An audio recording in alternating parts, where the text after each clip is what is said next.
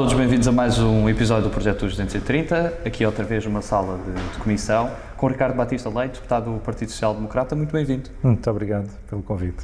E começando a falar um pouco da, da, sua vida, neste caso da sua profissão, é médico. Sente que faltam mais médicos também aqui no, no Parlamento? Bom, eh, eu diria que médicos profissionais de saúde são sempre bem-vindos à política de um modo geral porque, como profissionais de saúde, no meu caso como médico, somos treinados, do ponto de vista analítico, se quiser, a pensar e a responder perante desafios de enorme complexidade de uma forma célere e às vezes com pouca informação. É o que acontece num serviço de urgência, habitualmente perante um doente e estando a vida em jogo, ter que tomar decisões com base na informação que existe. Ora, isso aplica-se muito à realidade do dia a dia de quem tem responsabilidades também governativas ou legislativas, como é o caso de um deputado. Mas há uma metodologia de pensamento que eu creio que também é muito útil. Pense passar do diagnóstico ao tratamento uh, e analisar as várias opções terapêuticas em cima da mesa, também podemos aplicar à nossa vida do dia a dia e ter essa, vi essa visão sistematizada, eu creio que torna uh, os profissionais de saúde e os médicos em particular menos palavrosos e mais dirigidos para a ação Uh, enfim, em contraste com outras profissões, como, como os advogados, por exemplo, que abundam aqui no Parlamento. Falta pragmatismo às vezes. É, às vezes há, há, às vezes é um pouco frustrante o excesso de, de, de palavras e, e, pouca orientação para a ação. No final do dia, as pessoas querem ver os seus problemas resolvidos, querem ver uma visão para o futuro, querem perceber o que é que os seus representantes defendem e no meio de tanta conversa isso perde-se. Eu creio que isso é um dos fatores que também faz com que as pessoas se sintam afastadas uh, da, da, vida política e dos seus representantes. Nós já tivemos em algumas faculdades de medicina e o que muitos estudantes de, nos diziam é que acabavam por não se interessar pela política muitos deles não votavam porque diziam que nunca lhes ensinaram os conceitos básicos. Sente que se desperdiça muito potencial em cursos como medicina que poderiam ser grandes mais-valias para a atividade pública política, neste caso? Bom, eu, eu diria que o, o desperdício começa muito antes. Ah, eu tive a felicidade, e digo felicidade porque me, me condicionou como pessoa de ter nascido ah, no Canadá e, ah, e ter crescido num sistema de educação diferente do nosso. E a verdade é esta: desde a pré-primária que fui induzido a ter uma visão comunitária, uma visão em que uh, o voluntariado é quase uma responsabilidade cívica, e nesse sentido creio que esse tipo de, de educação para a cidadania, na, na verdadeira extensão da palavra, uh, procurando ter cidadãos ativos e virtuosos envolvidos na, na, na, vida da sociedade, é um instrumento fundamental, independentemente depois das vias profissionais que cada um siga, seja no ensino superior, seja uh, entrando mais cedo no mercado laboral. Mas a verdade é que muitas vezes vemos pessoas jovens adultos a terminarem cursos superiores sem fazerem a menor ideia. Eu já nem falo no sistema político, mas sobre o funcionamento de sociedade como um todo, quais são as organizações que funcionam na sociedade, como é que nos organizamos como país, como conselho, como freguesia. E essa ausência de conhecimento demonstra que, de facto, montamos um sistema educativo que está orientado para um ensino altamente especificado e especializado, mas depois exige eh, e acaba por haver muito pouca flexibilidade mental por, pela ausência de ferramentas que permitem a essas pessoas sobreviverem num mundo globalizado do século XXI e é exatamente o inverso daquilo que deve ser o caminho do futuro da educação. A educação, mais do que nós darmos formações altamente especializadas, é nós darmos ferramentas para que os jovens de hoje, adultos da manhã, tenham a capacidade de uh, serem motores de inovação, de pensamento, de ação na sociedade e para isso têm que ter flexibilidade e terem a capacidade de irem aprendendo ao longo do tempo. Ora, se estão desligados da sociedade onde estão inseridos, como é que podem ser agentes de mudança? É muito difícil. Foi nesse período no Canadá, nomeadamente quando faz a visita a um parlamento da, da província onde estava, que, que toma o gosto pela política e que faz ser mais ativo? Eu diria que foi um momento em que tomei consciência de que aquilo que era meu interesse pela causa pública quer pelas relações familiares e conversas em casa, é, desde muito novo, a próprio sistema educativo, foi quando visitei o, o, Parlamento Provincial de, de Ontário que percebi, devia ter os meus 8, 9 anos, que havia um conjunto de pessoas que eram eleitas e que representavam a população toda, e, em nome dessa população, uh, tomavam decisões que afetavam a nossa vida. E achei este, este conceito fenomenal, aquilo que nós chamamos de democracia representativa, mas olha, no olhar de uma criança, de facto, haver um conjunto de pessoas em quem nós confiamos para tomar estas decisões tão importantes. E, e sem dúvida que ter assistido a essa, a essa sessão uh, foi inspiradora. Na altura estavam até uns jovens a servir águas aos deputados e eu achei que aquilo era um objetivo de vida, servir água aos deputados da, do, do, Parlamento Provincial. E eram os melhores alunos da província que eram escolhidos, eram convidados para fazerem esse voluntariado. E eu, eu rapidamente tornei-me dos melhores alunos uh, na minha turma, também com esse objetivo. Comecei a escrever cartas a líderes políticos, nomeadamente ao Primeiro-Ministro canadiano. E é, são as minhas primeiras é a minha primeira consciência, digamos assim, de política no sentido eh, de, do, do, seu funcionamento em contexto parlamentar que eu tenho. Esse entender do, dos cidadãos que, que, as decisões, por exemplo, num Parlamento têm impacto na vida deles, acha que saiu reforçada com, com a pandemia? Bom, uh, aí é um, eu creio que várias coisas estiveram em jogo. Com a pandemia, primeiro, eu creio que as pessoas perceberam a fragilidade da, do mundo uh, perante um desafio desta dimensão em não estar devidamente preparado. Ou seja, 100 anos depois da gripe espanhola, claramente os, nos, os nossos antecessores não nos prepararam devidamente para enfrentar futuras pandemias. Razão pela qual eu tenho combatido tanto para garantir que daqui a 100 anos não olhem para nós da mesma forma, dizer não fizeram tudo o que estava ao seu alcance para aprender com os erros do passado e garantir que estamos melhores preparados para o futuro. Razão pela qual eu defendo que neste momento deve haver uma avaliação externa independente à gestão da pandemia em Portugal para que possamos tirar as lições, o que correu bem, o que correu menos bem e o que correu mal, para que não volte a acontecer e preparar os mecanismos, quer em Portugal, quer a nível global, e está a decorrer uma discussão para um novo Tratado de Saúde Global, que, que a Assembleia Mundial de Saúde terá que discutir a 29 de novembro, que são ferramentas que se ouve pouco no debate do dia a dia, mas que são fundamentais para o nosso futuro, sobretudo é um mundo global, uh, em que o risco de pandemias aumenta uh, proporcionalmente com a mobilidade dos seres humanos e, portanto, se nós queremos que a economia funcione, que não estejamos sempre uh, reféns a ameaças desta natureza, temos de estar melhor preparados. E por isso, indo à sua questão, eu creio que as pessoas percebem que é, está, sobretudo, nas mãos dos cientistas em passarem bem a informação, mas sobretudo depois dos decisores, políticos e outros, para implementar as decisões que têm que ser tomadas. E eu creio que, em alguns aspectos, as coisas funcionarem, as pessoas reconheceram a capacidade que nós tivemos como país do ponto de vista da vacinação, depois daquela fase inicial em que, de facto, ao tentar-se partidarizar a gestão da, da vacinação, correu mal passou-se para uma visão logística entregue às Forças Armadas e, de facto, Portugal hoje é visto como um caso de sucesso. Há outros aspectos em que, infelizmente, houve um enorme distanciamento entre aquilo que eram as necessidades da população e o poder político. Agora, eu creio que a pandemia reforçou, acima de tudo, foi a noção da importância do poder local. Eu vivi uma experiência autárquica eh, ainda recentemente como candidato à Câmara Municipal de Sintra, onde vou assumir o lugar de vereador da oposição e na realidade as pessoas estiveram fechadas em casa, grosso modo durante um ano, em que passaram a olhar para a sua, a sua vizinhança, os buracos na rua, a falta de serviço, a falta de um parque infantil, o lixo que não é recolhido devidamente. E as pessoas começaram a perceber que o poder local influencia diretamente a sua qualidade de vida, se calhar de uma forma que, como antes, não tinham tão presente. E viram também como algumas câmaras municipais conseguiram assumir a dianteira do ponto de vista das respostas do dia a dia. E por isso é que eu acredito muito que o poder local está progressivamente a transformar-se no verdadeiro poder central. E o poder central tem cada vez mais um papel regulador, mas a ação direta no terreno, os projetos que afetam a vida das pessoas, vão estar cada vez mais ao nível dos conselhos e das freguesias.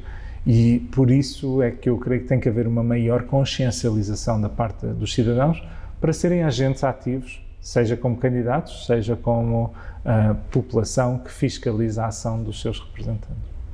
Foi um dos anos, se calhar, mais intensos de que há memória em Portugal e também na sua vida foi um ano atípico e bastante intenso, porque começou obviamente com também o seu papel como profissional de saúde no, nos hospitais, mas também aqui no, com, com grande debate no, nas discussões de, do estado de emergência e depois também como candidato à segunda maior Câmara do, do país, que, que é Sintra. Como é que foi essa gestão de todo um ano assim muito diferente?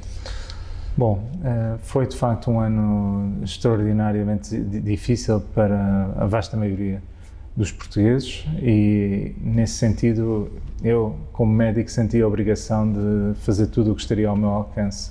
Eu recordo-me em dezembro de 2019, quando começaram a surgir os primeiros relatos do ano na China, escrevi um artigo que até foi publicado, creio que foi na Euronews, sobre os riscos pandémicos mas longe de imaginar o impacto que, passado um ou dois meses, iríamos verificar.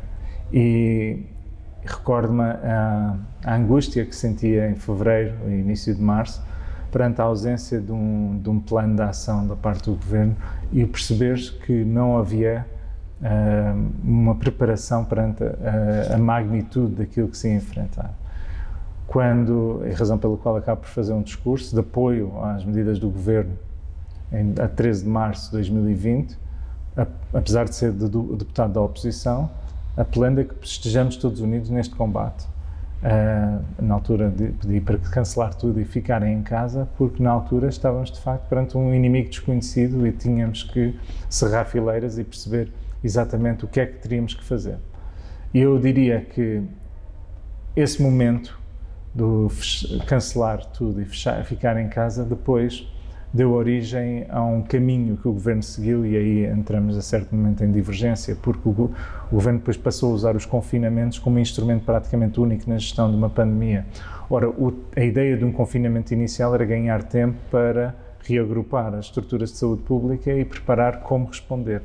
Quando olhamos para a Dinamarca, o que fez foi passar a investir em testagem e ter a capacidade de manter o país, do ponto de vista macroeconómico, a funcionar através do rastreamento e detecção precoce de casos, evitando surtos que se transformassem em uh, situações que obrigassem depois a novos confinamentos. E, portanto, houve essa divergência.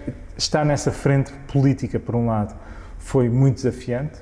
Uh, tentar ter sempre uma postura equilibrada entre aquilo que é minha posição de médico, mas também como deputado da oposição, tendo que chamar à responsabilidade, mas tendo noção que estávamos, eh, poderíamos equiparar o momento que vivemos a um momento de guerra, perante um inimigo, neste caso sob a forma de um vírus, com implicações transfronteiriças, e encontrar esse equilíbrio ao mesmo tempo que falava para televisões estrangeiras, a tentar defender a posição de Portugal em determinados momentos, e às vezes de uma forma muito solitária, porque o próprio governo não o fazia, e, e, portanto, este é, foi, foi, foi de facto muito intenso. Ao que se sumou, sumou, de facto, o trabalho académico, em que a nível internacional, a nível da Covid-19, foi necessário, de facto, estar em múltiplas frentes. A, a unidade que, que eu coordeno um, um, acaba por ter, na Universidade Católica, acaba por ter um assento na, na, na Associação Europeia de Escolas de Saúde Pública, onde estes temas foram alvo de grandes discussões, e também me ofereci como voluntário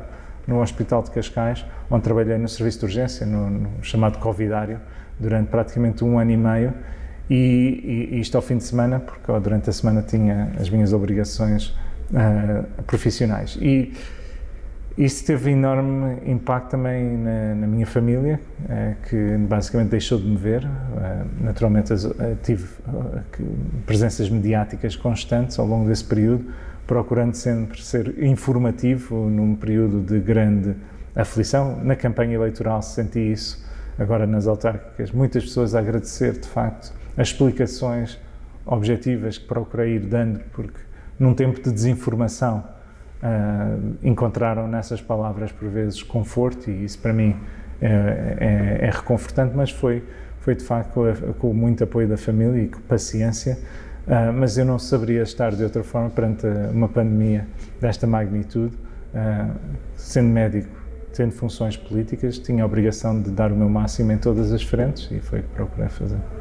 E é essa postura mais de como também elemento informador que, que às vezes um político pode ter, que o faz também às vezes praticar política de uma forma algo diferente, nomeadamente utilizando meios tecnológicos como o site e através de, do WhatsApp? Sente que isso faz a diferença? Eu tenho a certeza. E só, enfim, os deputados não têm assessores individuais, nem têm uh, equipas de, que possamos utilizar, digamos assim, para esse tipo de resposta e, portanto, às vezes sinto-me frustrado não conseguir ainda ir mais longe, mas os meios que tenho, fui, criei um, um número do WhatsApp, uh, assim como as redes sociais, uh, através dos vários canais de comunicação em que as pessoas me contactavam com dúvidas, com perguntas, e sejam elas políticas, muitas delas de saúde também.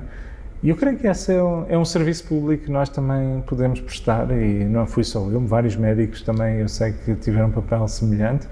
E é muito importante as pessoas terem esse contacto direto. Hoje em dia a tecnologia permite acabar com essa barreira. Quer dizer, há 100 anos atrás, um, um cidadão falar diretamente com o seu representante e ter uma resposta em tempo real quase é algo que era impensável. Hoje é a realidade e tem que ser essa realidade. Voltando ao Canadá, eu cresci num bairro onde me lembro de ver o, o, o escritório do, do, deputado do Círculo Uninominal uh, ao fundo da rua. E essa ideia da democracia representativa de proximidade foi sempre algo que me acompanhou, apesar de nós não termos esse mesmo modelo político uh, dos ciclos uninominais. Eu acredito que, como deputado, eu tenho esta, esta obrigação de estar próximo das pessoas e estar disponível. Procurar disseminar informação através das redes sociais foi sempre uh, algo também que sempre tentei fazer. Naturalmente, no contexto pandémico, com, com o interesse que houve, levou a um maior também acompanhamento dessas redes.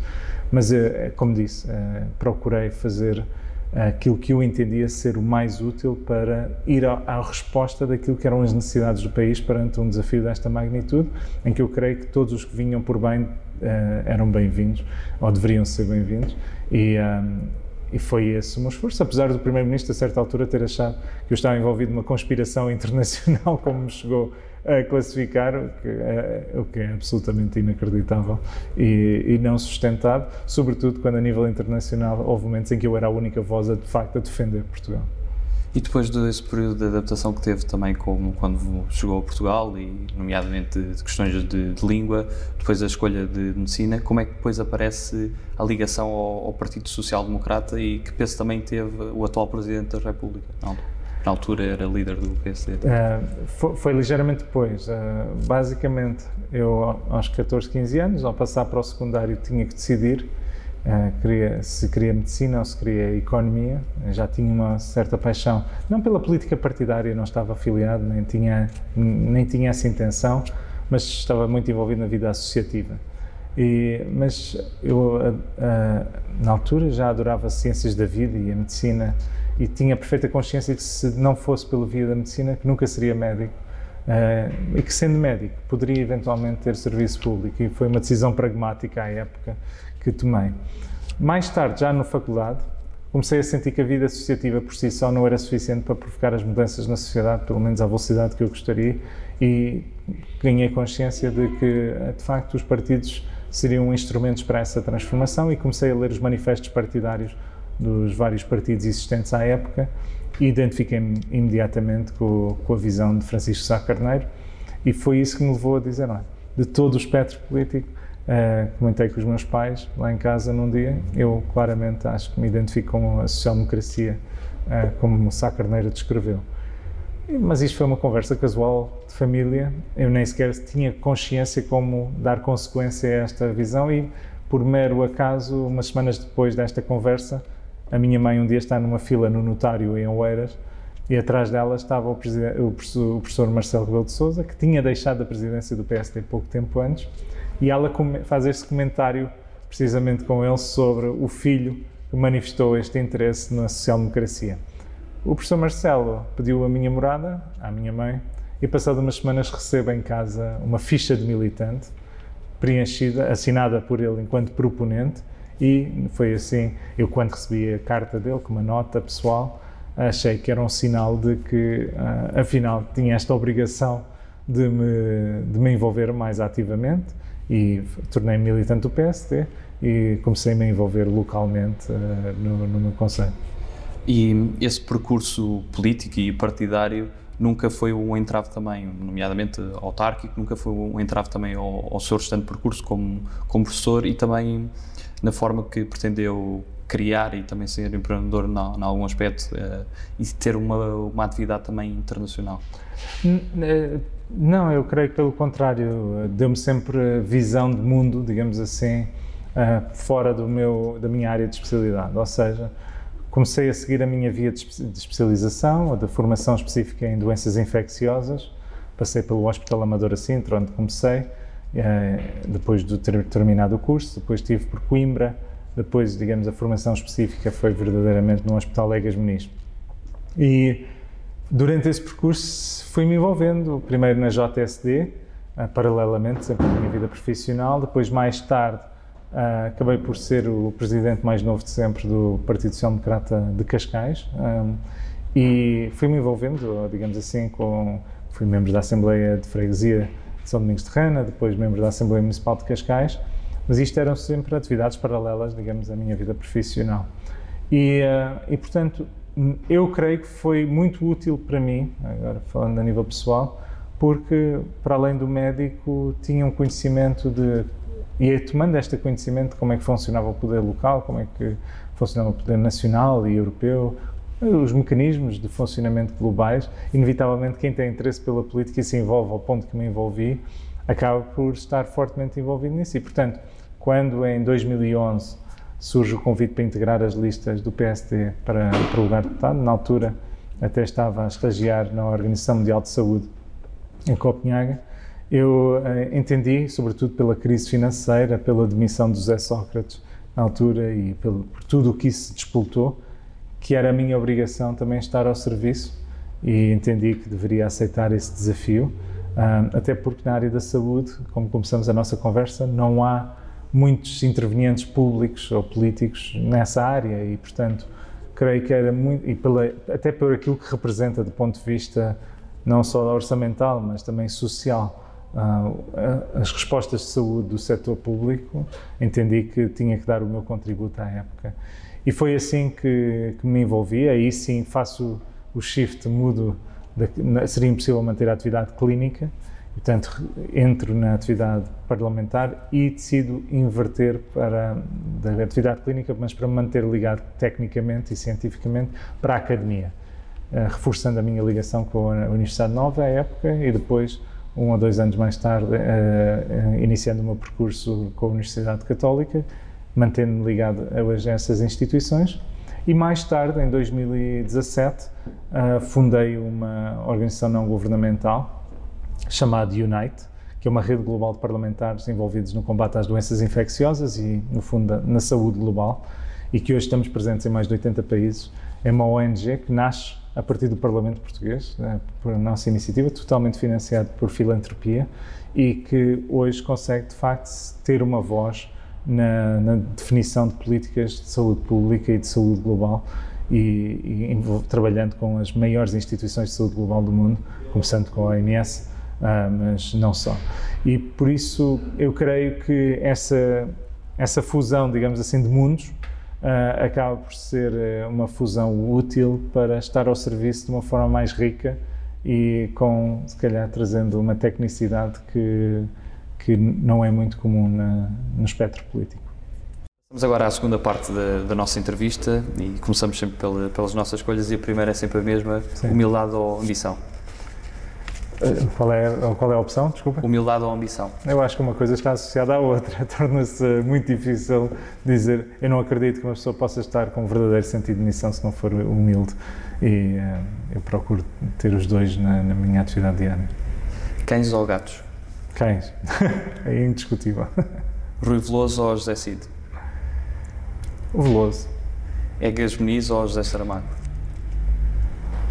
Bom, aí é uma pergunta difícil, mas eu tenderei a ir para o Zé Saramago, porque de facto é preciso entender que Egas Muniz recebeu o seu prémio Nobel numa época muito diferente da nossa e há hoje até quem conteste um, como, enfim, os moldes em que terá recebido, uh, embora tenha sido precursor, até acho por outras áreas que não aquela pela qual acabou por receber o prémio Nobel. Justin Trudeau ou Joe Biden? Trudeau, nem que seja pelo facto de ter nascido no Canadá. Merkel ou Macron? A Merkel, uh, sem dúvida. Uh, Ramalhianos ou Cavaco Silva? Cavaco Silva foi uma referência para o país. Estado de emergência ou orçamento de Estado? Qual é que é mais desafiante? Bom, eu diria que a emergência do Estado, infelizmente, é algo que continua bem presente. Esperemos que os estados de emergência tenham ficado para trás.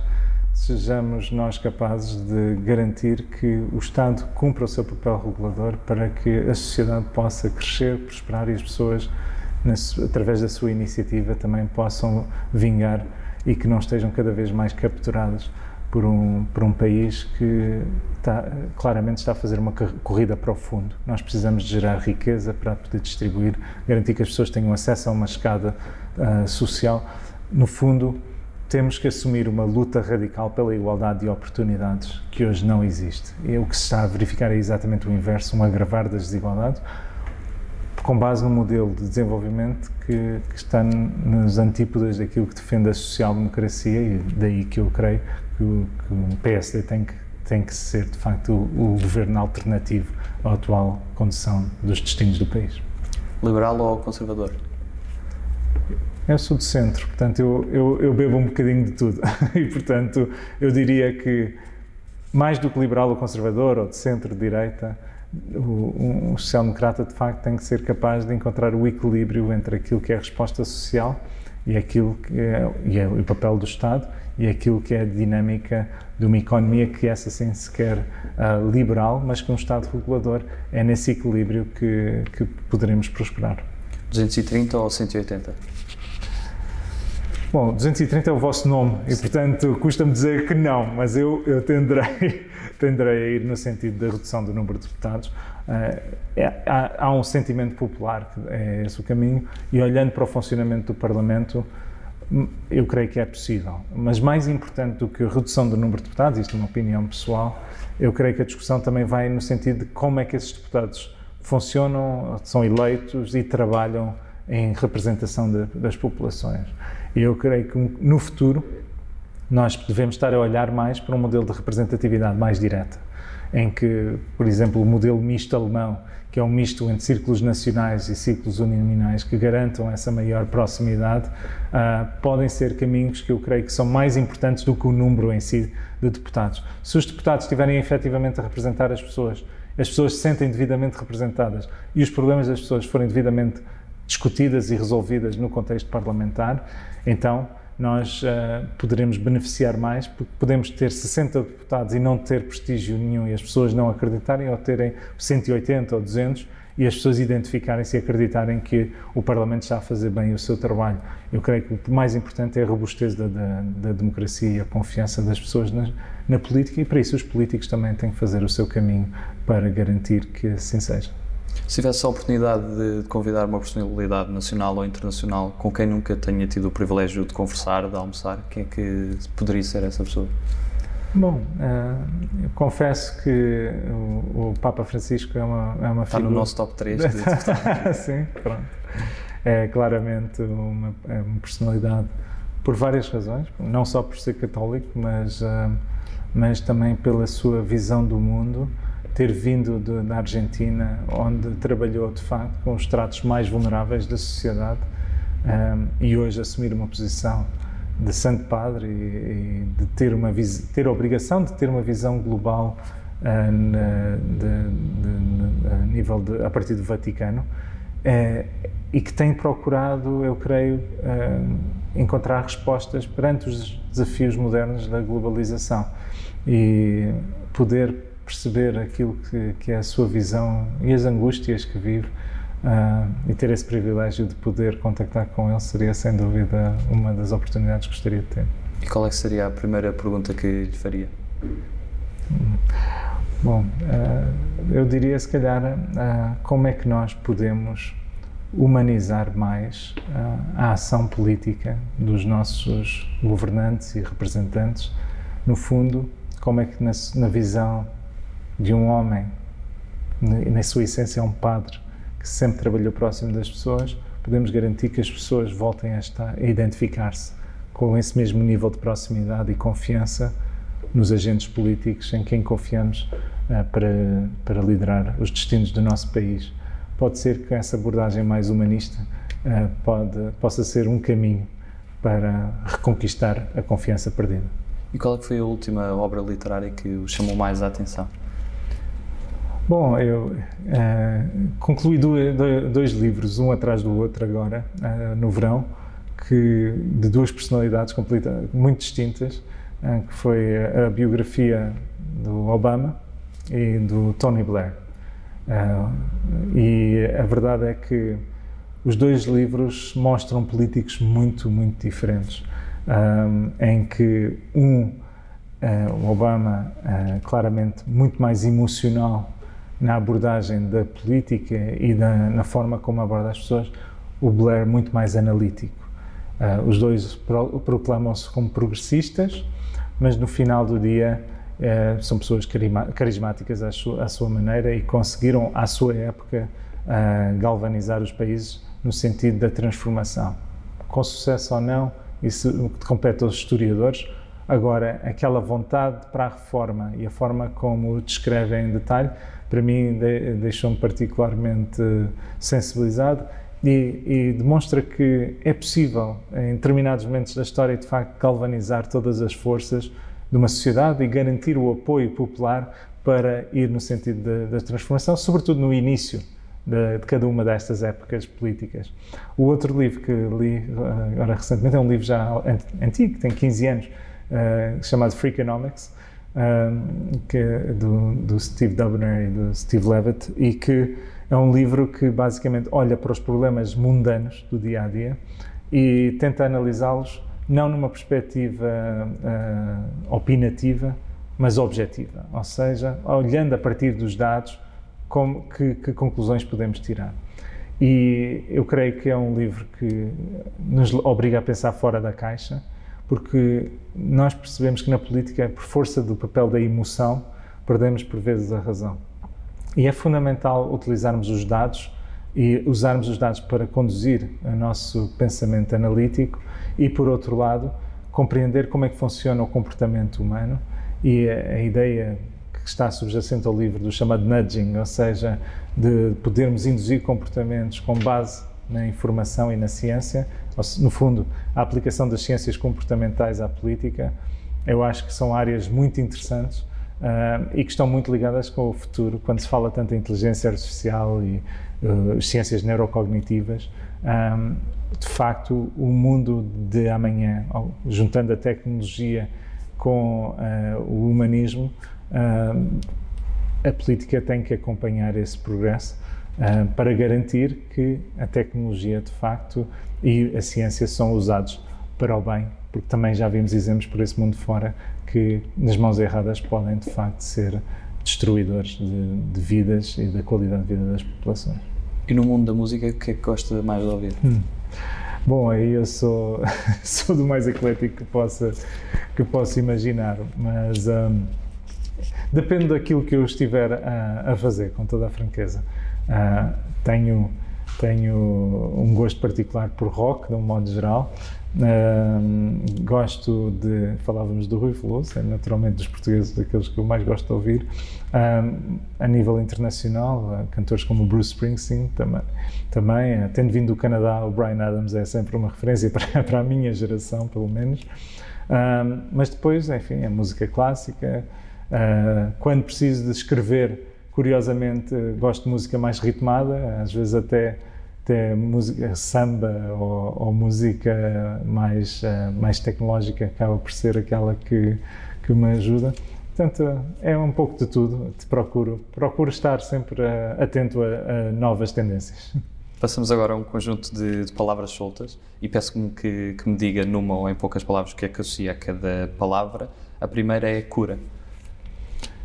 A cura é a ambição final de qualquer uh, interveniente na sociedade, seja médico ou outra. E eu vejo a cura como o expoente máximo da nossa ação, ou seja, perante uma doença, perante um problema, podemos resolvê-lo de vez. Nem sempre é possível, como sabemos. Se, não, se fosse possível em todas as circunstâncias, na medicina, por exemplo, não havia doenças crónicas.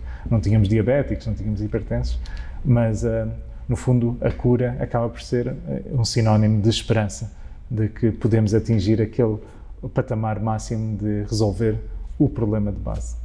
Hepatite C. hepatite C é, é um, representa um momento, ou, simboliza um momento de viragem na medicina, em que precisamente essa cura foi possível, em que, e portanto, é curioso como a hepatite C antes era associada à palavra morte, uh, ou cancro, hoje a hepatite C está associada, uh, por força da ciência, a cura, e eu creio que isso é uma mudança uh, significativa, são milhões de vidas em todo o mundo que foram salvas graças à ciência. Nelly Furtado. Bom, luso-canadiana, sem dúvida, uh, e, uh, e, deve ser um orgulho também para nós portugueses, porque demonstra que as segundas e terceiras gerações de, das comunidades lá fora, as comunidades portuguesas, podem vingar e eu creio que devem ser devidamente valorizadas. Isso é uma força que ninguém pode parar. É, é como ela diria. Privados. Os privados, a, a designação de privado resulta da dicotomia com o público. Eu creio que nós ou temos entidades que são de representação estatal ou representação da sociedade civil, que até seria mais correto.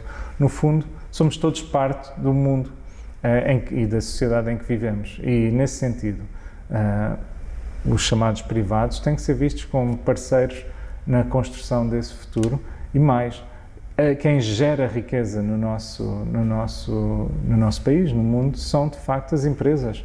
E as empresas são eh, privadas, sejam elas empresas uninominais, sejam elas eh, multinacionais.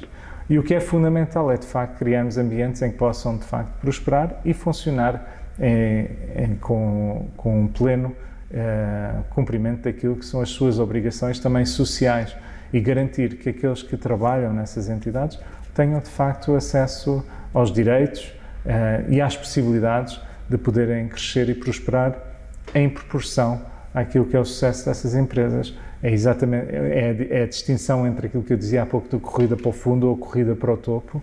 E se nós formos bem sucedidos a promover esse, a sociedade como um todo, naturalmente que o Estado sai robustecido pela sua capacidade redistributiva e de poder ajudar aqueles que estão em situação de maior vulnerabilidade a saírem e a poderem subir a tal escada social. Ordens. As ordens profissionais representam uma forma de organização dos profissionais nas mais diversas áreas. Eu sou, uh, como médico, membro pertencente à Ordem dos Médicos e acredito que as ordens podem ter aqui um papel na regulação da sua profissão e garantir a qualidade uh, daquilo que é o exercício dessas mesmas profissões. É fundamental que mantenham a sua autonomia por isso mesmo e, portanto, tentativas de estatização uh, de uma ordem profissional eu acho que contraria precisamente a independência que é necessária e, portanto, ainda agora está em discussão uma eventual reforma das ordens. Se tivermos estes princípios de base assentos, Uh, creio que haverá oportunidade, trabalhando com as próprias ordens e com os próprios profissionais, de encontrar uma solução. A proposta que o Governo apresenta, nos moldes em que está, não é aceitável. Tarefeiros. São resultados, os tarefeiros são chamados médicos tarefeiros, são médicos que são contratados à peça, digamos assim, com recibos verdes, porque precisam de preencher espaços no, num Serviço Nacional de Saúde. Quanto mais tarefeiros há, maior, é, mais sinónimo é de facto de má gestão. Uh, na realidade, o, foi dito, e por reconhecer isso pelo, pelo o atual governo, de que iriam diminuir o recurso a esses médicos tarefeiros, mas aquilo que temos verificado é um aumento progressivo ao longo dos anos, uh, precisamente do recurso e do investimento nesse tipo de serviços o que leva à desintegração de equipas e demonstra que nós não estamos a planear adequadamente os nossos recursos humanos. Mas, na realidade, não existe, apesar de existir em lei, não existe na prática um inventário nacional dos profissionais de saúde. Se perguntarmos hoje à Ministra da Saúde quem são os profissionais de saúde, uh, apenas consegue dizer pelos nomes de, das folhas de vencimento. Não sabe quem são, o que fazem, quais os seus graus de especialização. Ora, é, é, era como se, se o SNS fosse uma empresa de 10 mil milhões de euros e o CEO não conhecesse os seus recursos humanos. É assim que se está a gerir hoje os recursos humanos e, por isso, não há um planeamento adequado para o futuro dos recursos humanos. Portanto, não podemos ficar espantados quando depois os concursos ficam vazios e os profissionais vão deixando o SNS. É resultado de, mais uma vez, má gestão, de mau planeamento de recursos humanos e é preciso inverter caminho. São Bernardo. São Bernardo é o, é o nome dado ao Hospital de Setúbal e é um hospital que neste momento é um reflexo de, de uma situação que está a decorrer em todo o país, de, de, de catástrofe, uh, uh, no sentido de, ou de pré-catástrofe, se quisermos, de estamos numa iminência de uma tempestade perfeita. E porquê? Nós estamos a sair de uma pandemia, felizmente as pessoas estão a perder o medo, portanto estão a voltar a ir para os hospitais, para os centros de saúde, onde os profissionais já estão esgotados. Uh, chegam lá, não há capacidade de resposta perante o aumento da procura, não há meios para contratar, nem flexibilidade de gestão para poder contratar mais. Muitas vezes são os profissionais que, perante a ausência de, de visão para o futuro e de carreira, não querem fazer parte também do SNS e, portanto, estamos na iminência de uma situação em que, ainda antes do inverno, ainda antes do, do frio, ainda antes de estarmos todos fechados em espaços fechados e da gripe atingir o seu pico, já vemos uh, hospitais a entrar em colapso, como é o caso do Hospital de Setúbal, vemos o Hospital de Leiria a fechar as portas do seu serviço de urgência, os médicos psiquiatras da área metropolitana do Porto demitiram-se também há dois dias, porque não sentem da parte das lideranças capacidade de resposta. E, portanto, eu creio que, tal como defendemos há, há muito tempo, em relação à resposta não Covid, que é a vasta maioria dos doentes que, que recorrem ao SNS, precisamos de um plano de emergência de resposta e, neste período de resposta de emergência, utilizarmos o sistema como um todo, como temos defendido desde o início da pandemia. Não faz sentido existirem recursos que não estão a ser utilizados, uh, sobretudo num país pequeno e de parcos recursos, enquanto não se resolverem os problemas graves do SNS. E se pudesse resumir Portugal numa palavra, que palavras que escolhia? Eu diria que pelo amor que tenho ao país e por tudo o que, que ambiciono também como cidadão, uh, olho sempre para Portugal como esperança e, portanto, a palavra seria esperança. E que mensagem é que gostaria de deixar aos portugueses? Eu queria dizer aos portugueses que vivemos todos um ano e meio uh, particularmente duro e agradecer também a todos aqueles que se empenharam, aos profissionais de saúde em primeiro lugar, mas não só, tanta gente que manteve o país a funcionar naqueles momentos tão difíceis, desde o caixa de, supermercado até à farmácia, até à bomba de gasolina. Uh, Esquecemos-nos, dizemos que o país fechou, mas o país continua a funcionar. São pessoas que mantiveram de facto o país a funcionar e devemos estar gratos, porque de certo modo expuseram-se ao risco num momento de enorme incerteza. Por outro lado, ah, há muita gente que neste momento está desesperada porque perdeu o emprego ou não consegue vislumbrar um futuro perante a crise, perante o aumento de preços que estamos a ver transversalmente. Fala-se muito do gasolina e gasóleo, mas o aumento de preços é transversal, ah, que tem a ver com uma crise económica subjacente ah, que nos vai afetando a vida pelo modelo também de desenvolvimento de, dos países e do aumento de procura que agora ocorre pós-pandémico. E perante isso, sobretudo aqueles que estão em situação de maior dificuldade podem sentir um grande aperto quando olham para os filhos e não saber se vão conseguir pôr comida na mesa. É para não perderem a esperança, para continuarem a lutar, para manterem a resiliência. As pessoas que sentem alguma dificuldade do ponto de vista mental, neste momento estamos a ver um aumento significativo de problemas de saúde mental, não deixem de procurar ajuda ligar para o SNS 24, procurar ir ao centro de saúde, mesmo que não consigam vaga, vão diretamente, vão tentando, não desistam.